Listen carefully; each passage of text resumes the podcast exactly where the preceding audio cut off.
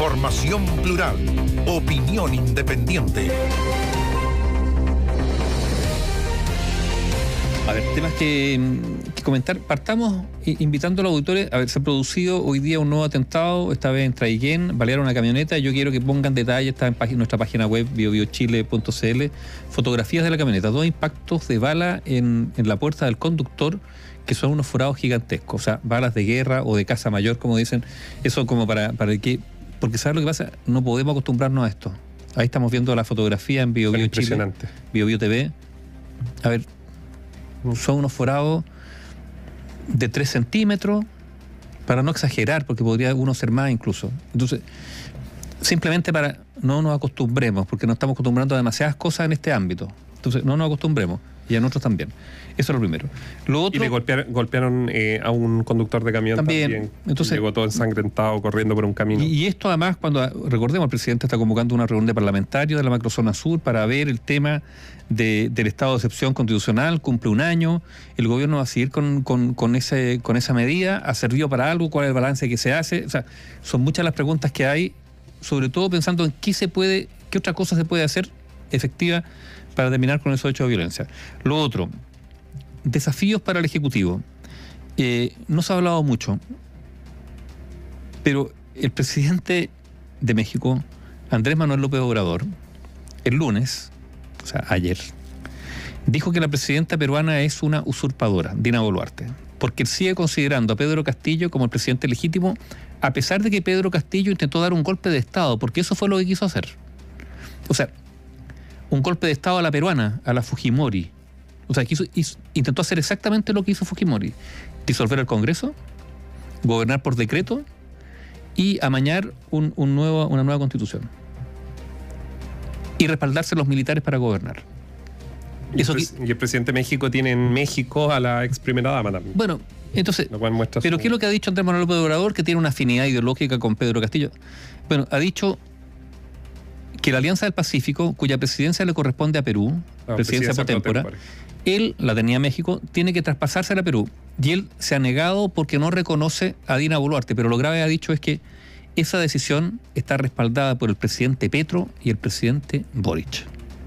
O sea, dijo explícitamente el lunes que Chile está respaldando su posición y esta es una decisión internacional que por lo tanto incide en las relaciones multilateral incide las relaciones bilaterales con Perú, incide las relaciones bilaterales con México, con Colombia y en la región. Entonces la pregunta es si es una buena pregunta que hay que eh, dejar plantear a la Cancillería. No, no, corresponde, o sea, lo dicho del presidente.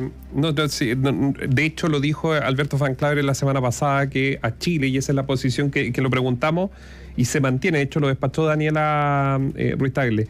Eh, el asunto es que Chile mantiene lo que dijo Alberto Van Claver la semana pasada al ministro de Relaciones Exteriores. Chile reconoce a la presidenta del Perú como presidenta pro tempore, como a quien le toca eh, para este año la presidencia pro tempore de... Mm, y pero al mismo tiempo acepta, digamos, el desaire del presidente mexicano a, la presidenta del Perú. Pues Sí, es que entiendo que van a hablar, entiendo que no estaban acá, tenían un problema de agenda. Yo, entiendo que Chile. Ahora, yo creo que es grave, ¿ah? yo creo que Chile debió haber salido con. Hay, Una hay una inmovilidad de la Cancillería chilena, que yo no sé si es digitada, digamos, desde las esferas del Ejecutivo, que le dicen que se callado no hagan nada, porque en general la Cancillería, la Cancillería chilena, en general, no digo que no hace nada, pero hace muy poco. Sorprendida por la demanda peruana, sorprendida por la demanda boliviana, sorprendida por el campo, por, por la plataforma continental argentina.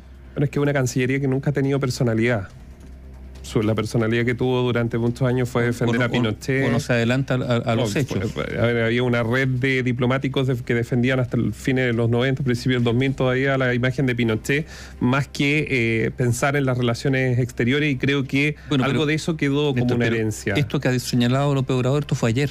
Sí. Van Claveren habló hace una semana. El presidente López Obrador, por lo tanto, ha desmentido al canciller chileno. A ver, no, eso es lo que ha dicho López Obrador, ¿no es cierto? Y no sé lo que dice la Cancillería chilena, no sé lo que dice el presidente Boric al respecto, porque este es un tema, a ver, regional a esta altura. Y Chile no se define, me da la sensación. Ese es un punto que yo creo que... Eh, dejarlo como para que usted converse después en la, casa, digamos, se toma el té y converse sobre estos temas. Sí, lo que pasa es que esto incluye, claro, la- estamos personalizando las relaciones eh, diplomáticas en estos personajes como si- López Obrador, pero- Boric. pero- eh, pres- son los presidentes, pues, Néstor. O sea, sí, lo que pasa es que hay mucho más no, hay- no hay más. Porque los No, no, cancilleres lo designan no, los presidentes. Sí, Nivaldo, pero está bien. Si yo entiendo y comparto tu postura, solo que te digo que las cancillerías, estructura, no, no, no, si, la, si compartimos el fondo, solo que te digo que la diplomacia eh, son esta, son relaciones de Estado. Sí, pero las llevan los es- presidentes.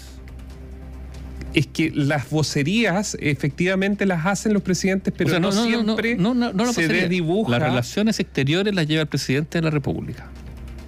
Mira, yo, yo, yo, o sea, en, en- Pod- que podrá escuchar más o menos a la Cancillería y los expertos, digamos. Pero sí, lo que pasa es que si fuese así, Nivaldo, eh, las cancillerías tanto de Brasil como de Perú no serían las cancillerías más importantes de la región. Porque con el nivel de presidentes que han tenido, la verdad que uno podría eh, cuestionar sus pasos. Pero en la práctica, cuando vemos lo que ha hecho Brasil en la Antártica, lo que ha hecho eh, em, Perú llevándonos a La Haya con distintos signos políticos, a poner la figura de las cuerdas separadas entre Perú y Chile, cuando en realidad nos estaban masacrando en la Bueno, Corte habría Internacional de La Haya, que muestra que la Cancillería a nivel diplomático es- son estructuras que van mucho más allá de estos señores como AMLO, Boric o Petro en, O Bolsonaro. o, o Bolsonaro en su minuto en, en- en Brasil. ¿Y eso por qué ocurre, crees tú? Porque yo creo que hay estructuras diplomáticas, por ejemplo, Torre Tagle en, en Lima, eh, cuando uno reportea se da cuenta que hay estructuras, tienen estructuras diplomáticas Perú, que son muy, muy fuertes y muy representativas de las corrientes políticas más allá de la coyuntura. Que es lo que yo siento, primero la Academia Diplomática Chilena, que es bastante bueno, probablemente hay buenos personajes que trabajan muchísimo y se van a sentir que los estamos cuestionando. No, el tema es mucho más estructural. Bueno, por lo tanto lo estamos cuestionando. Por Es que no, si son es parte que- de ese es que- esquema. Sí, lo que pasa es que en la oficina del uno a uno hay muchos que hacen la pega y la hacen bastante bien. El tema es la estructura, es para dónde va la diplomacia. Y eso no la hace una persona, la hace la estructura diplomática y en eso están obviamente los ministros, escuchar a los, consejeros, eh, están los ex, ex ministros de Relaciones Exteriores que también tienen un comité que deberían ser convocados cada cierto tiempo para escuchar su experiencia y ver para dónde va este barco. Y eso muchas veces va más allá del presidente de la República. Te lo aseguro. Y el mejor ejemplo es Brasil. Ya, pero pues, o, sea, o sea, no solo tenemos un problema, digamos, de, eh, No, del, del día a día de los presidentes, sino además tenemos problemas del mediano y largo plazo con la propia Cancillería.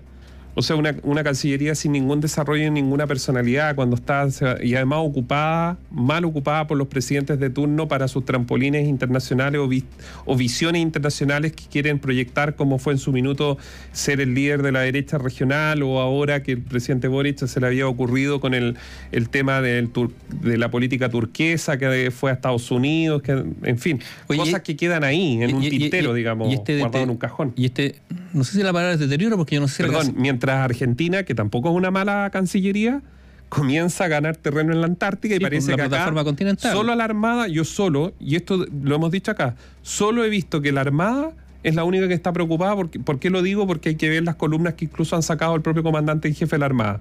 No he visto a nadie más preocupado del tema de la Antártica con un tratado antártico que, claro, eh, terminará en 20 años más, pero que Pero por algo las 20 años no es acciones diplomáticas de Argentina, de Brasil, de Uruguay incluso, Uruguay que recibe mucha ayuda de nosotros para llegar a la Antártica, eh, están siempre relacionadas. Entonces vemos que no hay una... Bueno, y por eso nos costó caro ir a la, a la Haya con Perú y perdimos. O sea, cuando Perú. se hablan de políticas de Estado, a veces son más declaraciones que otra cosa. Es que son las fotos de todos estos señores que presiden, o señora que presidió, que buscan un- una gran fotografía, pero debajo de esa foto hay poquito. A eso voy.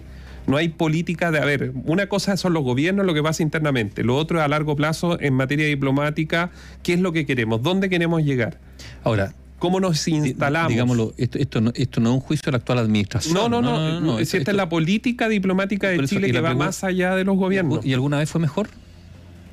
Es que yo creo buena que pregunta, no. pues, parece yo- que no, ¿no es cierto? Cuando uno conversa con personas que saben de esto, yo uno solo está sacando las ideas de todas las personas que uno conoce.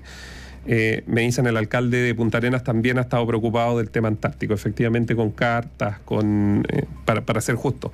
Eh, no, lo que, lo que les quiero decir es que cuando uno conversa con personas que saben de esto, de las carreras diplomáticas, de ellos viene todo esto de, decir, mire, durante los 90 lo que hacían las canciller, el Ministerio de Relaciones Exteriores a través de sus embajadas era defender a Pinochet.